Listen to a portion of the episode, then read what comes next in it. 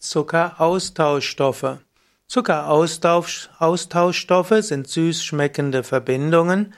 Sie werden auch Polyole genannt, also Zuckeralkohole, und Zuckeraustauschstoffe haben einen geringen Einfluss auf den Blutzuckerspiegel.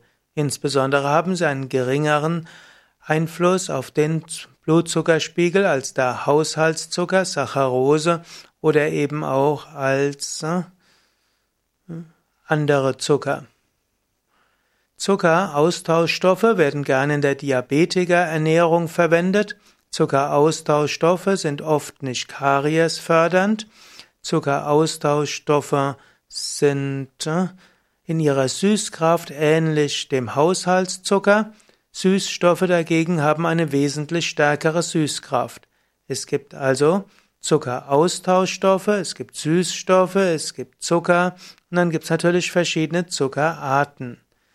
Zuckeraustauschstoffe im engeren Sinne sind also Zuckeralkohole und Zuckeralkohole gibt es zum Beispiel als Sorbit, als Mannit, als Isomalt, als Maltit, als Maltit-Sirup, als Lactit, als Xylit und Erythrit.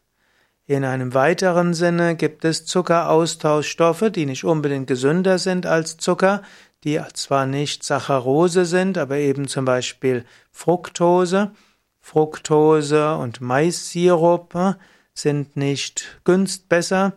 Dann gibt's aber auch noch Inulin und Isomaltose und Oligofructose und andere Zuckeraustauschstoffe.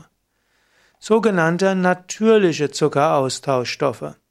Es gibt natürliche Zuckeraustauschstoffe, dazu gehören zum Beispiel Stevia.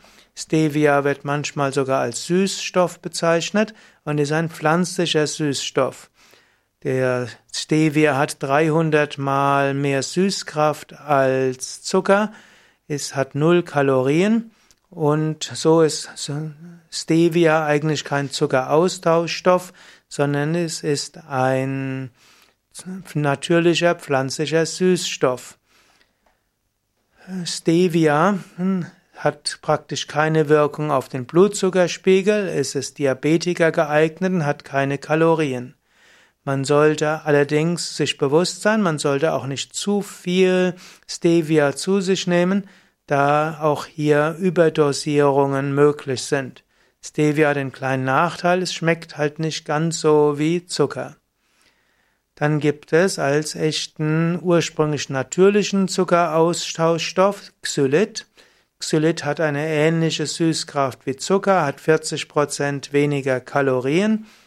Xylit ist letztlich der Zuckeraustauschstoff Xylitol, wird auch Birkenzucker genannt. Ursprünglich wurde Xylit aus dem finnischen Birkenholz gewonnen und in der Naturkostszene kann man auch nach natürlichen Xylit bekommen aus Birkenholz.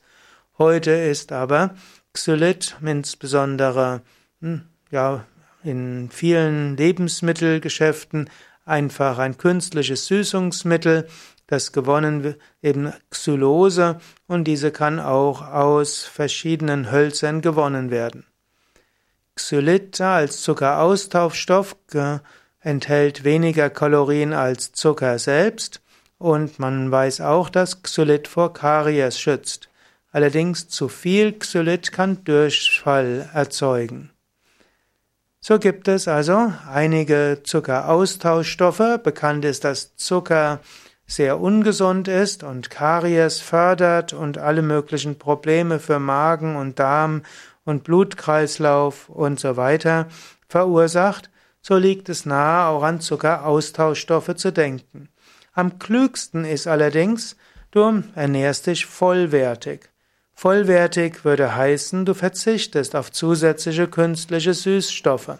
Am besten ist zum Beispiel, du isst einfach eine gesunde Vollwerternährung aus Salaten, Gemüse, aus Obst, Vollkorngetreide, Hülsenfrüchte, eine gewisse Menge von Nüssen und äh, Saaten, etwas kaltgepresste Öle und dann lebst du ganz gesund. Wenn du das eine Weile machst, verschwindet auch das Bedürfnis, zusätzlich Süßes zu essen. Obst hat schon genug Eigensüße. und dann brauchst du weder Zucker noch Süßstoffe noch Zuckeraustauschstoffe.